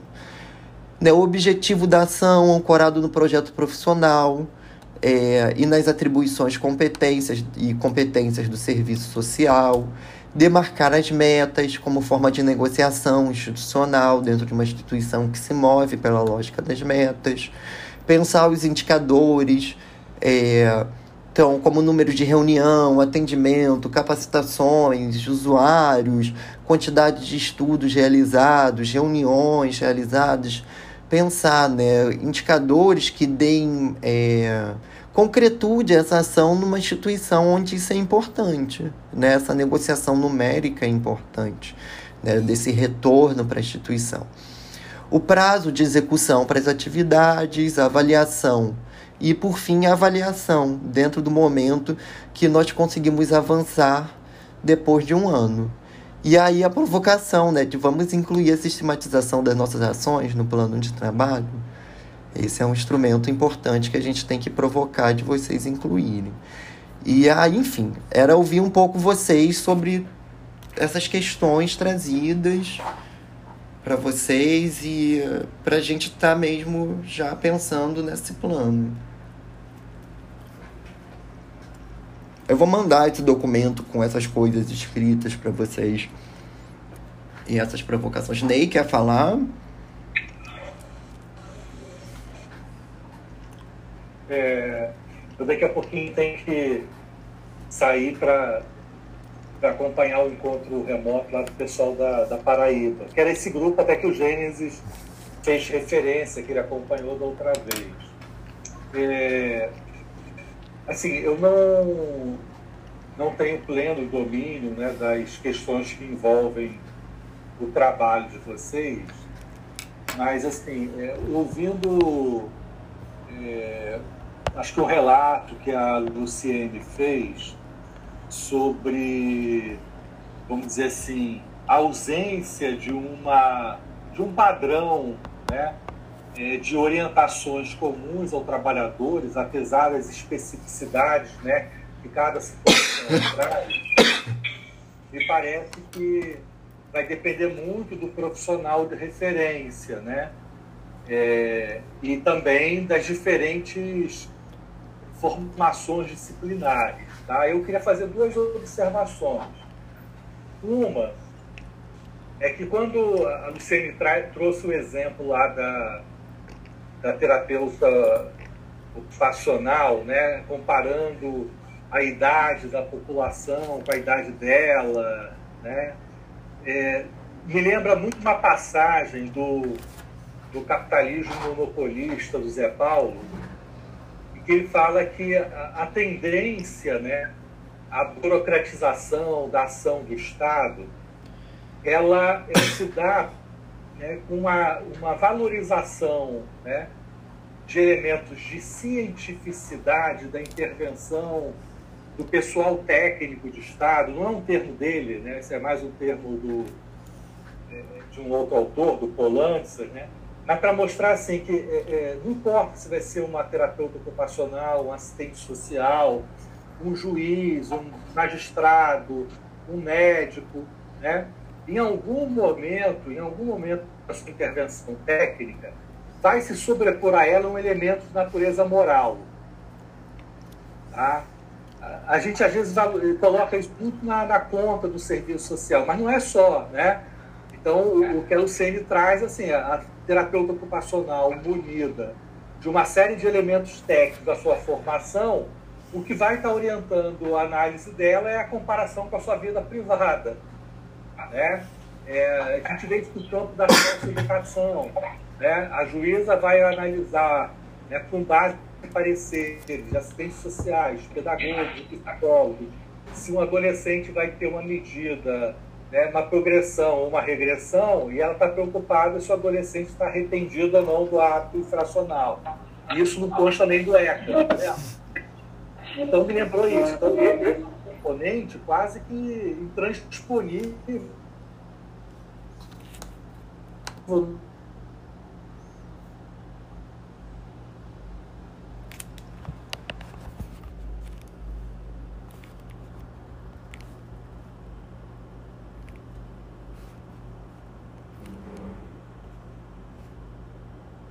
profissionais, quais são as possibilidades também de construção partir de elementos comuns de análise. Né? Então, por exemplo, quando a Luciene fala, bem, eu levei critérios de natureza, você usou até essa expressão, Luciene, socioprofissionais. Né? Como você é da área, eu fico curioso, o que, que você elenca como elementos socioprofissionais? Isso você constrói um lugar como assistente social. Né? Mas poderia, eh, poderíamos dizer que esses elementos seriam exclusivos de uma abordagem de assistente social, ou eles poderiam ser comuns também na análise desenvolvida por um conjunto de profissionais. Acho que essa é, é uma outra dimensão que a gente explora pouco nessa tendência de indiferenciação, de generalização dos cargos, que é também o potencial instituinte de, a partir dos campos profissionais, mas não necessariamente restritos a eles, a gente poder construir um novo saber, uma nova experiência, uma nova prática, novas referências. Então, quando você falou isso, me chamou a atenção. Eu não estou dizendo que é possível, não, mas eu estava numa banca essa semana e isso apareceu com muita força, né? E era para discutir o trabalho do psicólogo na política de assistência social, que está um pouco nesse campo, né? Que na proteção social básica, você não sabe o que é trabalho do psicólogo, o que é trabalho do assistente social, o que é trabalho do pedagogo, né? E, e, e, às vezes as pessoas querem uma normatização, que é um lugar. Aí uma pessoa da banca, a professora falou, mas por que, que tem que ter esse lugar? Por que, que não pode se construir um novo saber a partir dessas experiências? Então, eu achei sua fala muito interessante, que me lembrou esses dois aspectos. Tá? Compartilhar.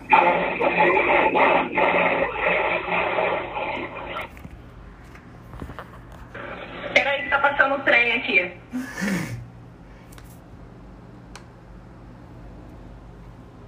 Então, é interessante isso que você colocou, né? Porque lá, lá na nossa gerência, tá, é, é, a TO tem uma resistência muito maior, realmente, tá? Em, em ampliar os horizontes dela, tá? E, e já a, a fisioterapeuta, que, a gente, que trabalha junto com a gente no programa, ela já, já tem uma outra perspectiva. Então, na essa, uma outra PO, que inclusive era a nossa representante técnica, ela também tinha essa perspectiva, sabe? E, e elas é, compreendiam o nosso direcionamento, né? Quando a gente não concordava e a gente explicava socioprofissionalmente por que que não concordava, né? Elas entendiam e passaram também a adotar né? É o que você está falando é a construção desse novo saber realmente, né? Trabalhadores de, de outras áreas, mas com aquela perspectiva. E não só isso, os próprios peritos, tá? Os próprios peritos também. Tinha, é, é, eu, por vezes, eu peguei processos que foram encaminhados é, é por peritos né? Porque eles, eles colocavam, olha, eu acho que a situação dele, a situação socioprofissional, eu acho que não é positiva, mas eu preciso de, de, de uma análise do assistente social, entendeu? Então, os próprios períodos também passaram a ter uma nova percepção da, da, da, situação daquele trabalhador, entendendo aquele trabalhador não apenas fisiologicamente, não apenas biologicamente, né? mas entendendo que é, é, é, outros, outro, outros elementos né, que, que, que, fazem parte ali da, da, da é, é, daquela construção global daquele trabalhador também deveriam ser apreciados. Né? Então, incluo aí nessa, né, nessa questão também alguns períodos, não todos, não todos, claro, mas alguns períodos também. Mas a gente tem ainda hoje uma, uma fisioterapeuta né, que ela também passou que ela também passou a, a ter essa, esse posicionamento também, já, já passou a, a, a ter uma nova interpretação daquela situação né? Inclusive, quando, quando a colega tem casos que ela acha que é um caso muito delicado, muito difícil, mas que ela acredita que não vai passar pela perícia, que o perito não vai dar, ela inclusive pede ajuda né? Ela pede ajuda e aí você não tem um modelo, você não tem um que você já tenha feito nesse sentido, algo assim, manda para mim, eu não vou copiar, eu vou dar a minha cara, né? Uma coisa mais ou menos assim. Então eu acho isso muito interessante, porque é uma construção realmente conjunta. Né? Nós já somos uma equipe tão reduzida, eu estava falando com o Ney no início, com, com o Gênesis no início, acho que você ainda não estava participando. Nós somos um, um grupo de sete cinco assistentes sociais e hoje duas profissionais de outra área, de outras áreas, né? conta de, de quase dois mil casos, entendeu? Dentro da, da reabilitação em, em Duque de Caxias atualmente, né? E, e já é uma equipe muito reduzida. E a gente tem realmente dificuldade de avançar. E para a gente é um ganho realmente quando outros colegas de outras áreas né, é, é, entendem também a dificuldade que esse trabalhador tem. Não é que a gente queira ser a moça boazinha, entendeu? Que a gente tenha o, o, o, o, conceito da ajuda. Não é isso, é garantia de direitos. Né? É, é, é garantia de direitos, entendeu? E, e, é importante isso. Eu queria colocar né, isso que você está falando, dessa, dessa construção, que em certo, em certo ponto né, até um certo nível, isso tem acontecido na nossa gerência, sim.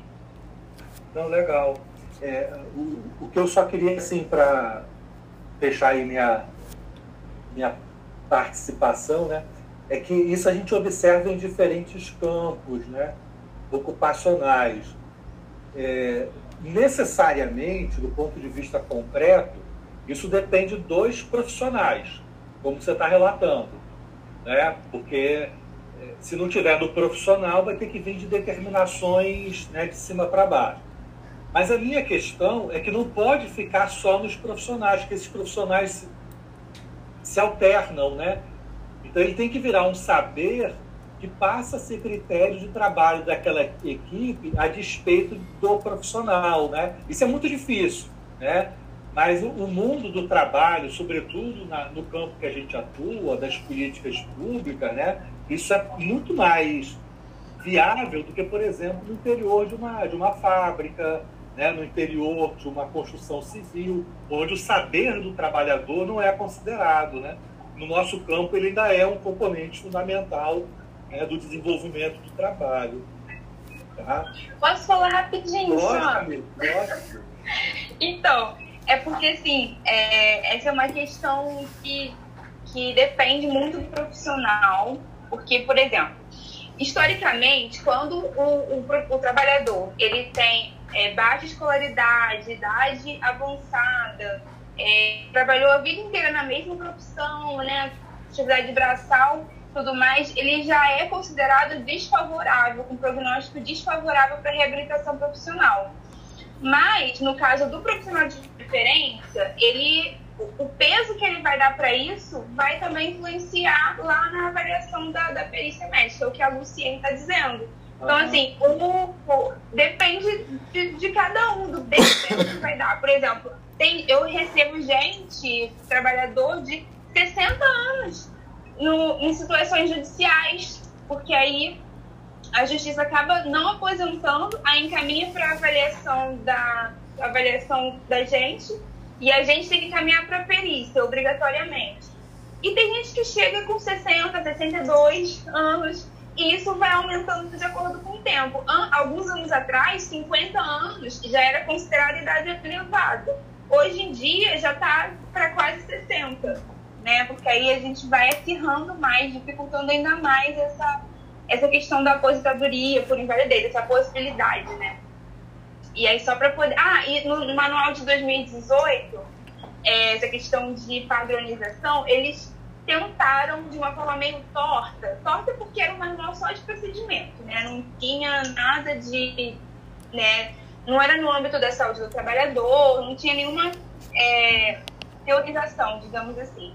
E nesse manual de procedimentos, que é o que está vigente, apesar de ter mudado tudo, tinha lá uma questão de pontuação. Você lembra, Lu? Uma, assim, ah, se tiver de tanto, tanto tal, tal idade tem tantos pontos. E aí determina isso para perícia médica. E aí, se atingisse determinado pontuação, seria uma aposentadoria por invalidez. Então, foi uma coisa meio ensaiada nessa questão de tentar padronizar aspectos é, talvez para poder. Aí, eu não sei, é uma, é, era meio esquisito, né? Porque a intenção nunca é facilitar a aposentadoria por invalidez, mas nesse caso, casos muito absurdos talvez não, não, não ficassem, não deixassem passar, assim, digamos, né? É. Então, eu, uma coisa que você falou interessante, Camila, com esse exemplo, é que, por exemplo, a, a questão da constituição do campo da saúde do trabalhador é um elemento que, do ponto de vista histórico, converge, né? Essas várias disciplinas, tem um conhecimento, aponta um conjunto de categorias que estão próximas do nosso campo teórico de debate, né? Talvez não seja né, o dos outros profissionais. Eu estou falando isso que quando o Gênesis fala quais são as estratégias que vocês vão pensar, né, às vezes o, o, campo de diálogo não precisa ser o do serviço social, precisa ser o da pode ser um campo né, interdisciplinar, historicamente constituído, como esse o exemplo da saúde trabalhadora. Tá? Gênesis, obrigado aí pela, pela oportunidade de conhecer e estar aqui com essas assistentes sociais aí fantásticas. Espero que a gente possa, em outros momentos, também ter a possibilidade de troca, tá?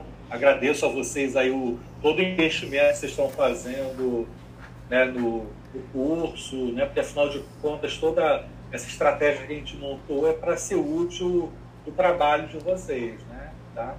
E sem essa, esse investimento, essa confiança de vocês, nada disso seria possível. Tá? Ney, obrigado por estar aqui com a, a gente. Falar? Fala, Pupila do Ney na UERJ. Ah, tá. É o que, Lu? Eu perdi, cortou. Pupila do Ney, na UERJ. Ah! Ney, obrigado por você ter vindo em mais uma tá? reunião. É sempre bom estar com você. outra atividade. Tá bem. Obrigada. Prazer então, nosso. Camila, tchau, Obrigada, tchau. Uma boa noite. Tchau, obrigado. Beijo. Tchau. Lu, você, tá, você já foi da UERJ? Conhece o Neide lá? Tá sem microfone. Eu não tô vendo ninguém, tá tudo fechado. Minha internet caiu, eu voltei péssimo. Eu fui, eu fui aluna, eu fui aluna dele na UERJ. Ele me deu aula de construções 4. Entendi. Que legal. O Ney é maravilhoso, né? Ele foi meu orientador de doutorado. Tenho muito orgulho. Sim. Bom, meninas, assim, eu acho que é isso. Assim, vocês se sentem contempladas. Eu acho que todos os debates têm sido muito denso. Eu tenho saído muito cansado das reuniões, assim, porque é um processo de pensar junto, né? Assim, eu, vocês me, eu sistematizo, sistematizo, sistematizo para direcionar, para focar, mas assim, a dinâmica do real é sempre mais intensa do que a nossa capacidade de sistematizar e de dar conta. Né? Então, assim, eu me programo para fazer reuniões de uma hora e elas sempre duram duas, assim, sabe? e duas horas intensas de produção, assim né? Eu aprendo muito e também sugo muito de vocês e quero que suguem da gente também. É, assim, eu acho que vocês têm muito, muito nítido é, o eixo de vocês. Eu também fiz esse trabalhinho lá. É, gravei aqui, eu vou botar como podcast para ficar salva essa orientação, que às vezes a gente, vocês podem ter dúvidas e voltar, recuperar, porque eu acho que tem sido reuniões que têm ficado cada vez a mais. Gente vai querer, né, Camila? Porque reuniões que estão sendo densas mesmo, que a gente está chegando num grau de intimidade com o trabalho, né, de, de compreensão, de mobilidade sobre o trabalho de vocês que está sendo cada vez mais denso. Eu acho que a última coisa, né, que eu acho que a gente deveria a partir de agora também olhar para o plano que isso eu não tinha colocado, isso a Camila trouxe de novidade hoje, que dá um medo de encontrar o pessoal do INSS, que é sempre uma novidade, assim. é, que é sobre o sistema de pontuação do trabalho remoto. Né? A gente precisa entender as atividades que a gente vai planejar dentro do sistema de pontuação agora também, né? Precisamos entender se elas geram pontos, que isso vai determinar o trabalho de vocês. É, sistematização com certeza não gera ponto. não gera. É, não, não gera, mas assim, acho que é importante também que o trabalho, o plano de trabalho, ainda que tenha coisas né, que talvez não gerem pontos, se isso for viável, né, porque talvez pelo sistema de pontuação, né, a gente não vai conseguir né, ter espaço de mobilidade para criar qualquer coisa que não gere ponto. Mas muito embora eu acho que isso tem que contar no plano. Ainda Sim, que talvez não, não gere ponto ou que vai ser inviável, mas né, acho que é um uhum. trabalho não somente para essa conjuntura, mas para uma volta de um trabalho presencial. Não sabemos se esse sistema de pontos vai. Né, a gente sabe que a tendência é que ele vá para o trabalho presencial também. A gente tem noção disso. Né? E aí a gente vai começar uma outra briga, que vai ser uma briga que vai vir pelo sindicato, vai vir pelas instâncias de representação, né? Então, assim, muita água vai rolar ainda, né? Mas eu acho que é importante a gente estar tá olhando e aí a gente vai mensurando ao longo desse tempo se isso vai cair, se isso vai permanecer, se vai ter pressão, se vai ter resistência, se vai levar isso à queda. Mas se não tiver queda, eu acho que a gente tem que pensar também as nossas atividades dentro do sistema de pontuação. E aí, de repente, a gente pode criar mais uma coluna no plano de trabalho que seria sistema de pontuação. E aí botar lá quantos pontos geram e, e no final também, quando a gente avaliar, a gente entender quantos pontos a gente gerou em cada coisa. porque isso vai gerar para a gente, se esse sistema for implementado, isso já vai ser um próprio indicador, né? E isso vai determinar também é, quais são as principais requisições institucionais para a gente na instituição. O que vai também direcionar é, o que, que eles estão esperando dos trabalhadores. E provavelmente a gente vai identificar uma tecnificação cada vez maior do trabalho, onde o espaço das atividades criativas que fujam mais da cotidianidade não estarão presentes. É, sem dúvida. Né? Então, assim, eu acho que no plano de pensar, depois de um ano, uma avaliação no plano de trabalho, isso também vai ser elementos para futuras sistematizações. Uhum. Bom. Vocês... Eu tenho só uma dúvidazinha. Tá. É, acho que é rápida. É porque eu dei uma, uma relida na nossa última reunião. Aí você tinha colocado que não era pra gente sistematizar tudo. E aí hoje eu tô entendendo que é pra gente sistematizar tudo ou eu entendi errado. Assim, todo o nosso processo na, na reabilitação. A nossa atuação em cada etapa. Então, é é assim, que eu digo assim, a gente não precisa sistematizar tudo, é tipo, não sistematizar por atendimento, sabe? Não sistematizar ah, por, por aspectos muito individuais, sabe? Do nosso trabalho. Eu acho que a gente pensar. Né? Pegar os processos que são mais determinantes Exato. das etapas, as características das etapas, os elementos que compõem as etapas. Acho que é um trabalho assim. É de pegar as universalidades, de pegar aquelas determinações centrais em cada etapa. Acho que sistematizar essas determinações, principalmente para a gente refletir sobre as especificidades profissionais. Uhum. E aí eu acho Entendi. que o Ney deixa uma provocação também pra gente que é interessante, que era uma provocação que eu fiz e o Ney fez, né, de um, de outro lugar que era e aí eu acho que dentro desse campo de estratégia acho que uma das coisas que tem que contar no plano de trabalho é uma coisa que já acontece que vocês já fazem que não conta no rol do trabalho que são essas articulações multiprofissionais interprofissionais que vão dando legitimidade para determinadas coisas e especificidades que nós pautamos no interior da equipe né? Então a Lu traz isso aqui, de profissionais como a fisioterapeuta, que já está sensibilizada. Então, assim, esse trabalho, ele acontece já. Né? Então, assim, é legal a gente colocar no plano minimamente para a gente depois controlar, avaliar, né? demarcar e reconhecer isso como parte do nosso trabalho também. Ainda que a instituição não reconheça. Né? Mas tirar isso do campo do interpessoal e colocar isso como uma estratégia, como uma ação, como uma estratégia para intervenção. Né? Eu acho que o Ney traz o debate, que eu acho que é legal, e da gente pensar, a gente amadurecer enquanto grupo, né? que é pensar, a Camila traz a proposta de um instrumento, de pensar se esse instrumento é interprofissional, né? de pensar o que, que a gente consegue construir no âmbito da interprofissionalidade, né, de que não necessariamente a gente precise construir somente como um elemento exclusivo da profissão, né, a não ser o parecer, que é uma, uma atribuição privativa exclusiva. Mas acho que outros elementos, outros instrumentos que talvez sejam também passíveis de negociação interna com a equipe, que qualifiquem o serviço e que qualifiquem também a própria atuação do serviço social. Sim, Bom, alguma dúvida mais? Eu me sinto super contemplada. Inclusive, muita coisa que você falou me dá vontade de pegar e copiar e. Não sei, Camila, mas você falou muita coisa que eu falei, é isso, é isso, entendeu? Então, é, é, muito legal. Obrigada você, você ter gravado. Gostei muito. Eu, eu não imaginei que eu fosse gostar tanto da nossa reunião ser gravada.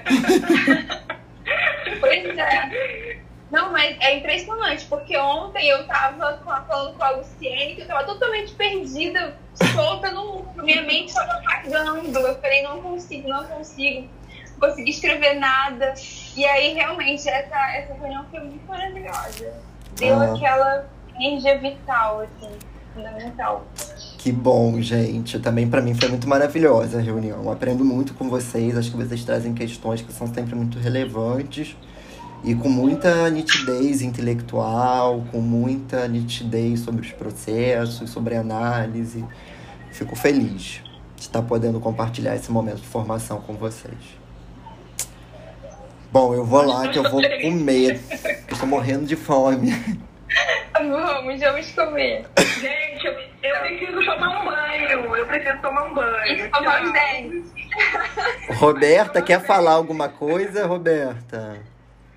Ai, eu quero falar só um cadinho que elas discutiram boa parte do meu tema de TCC.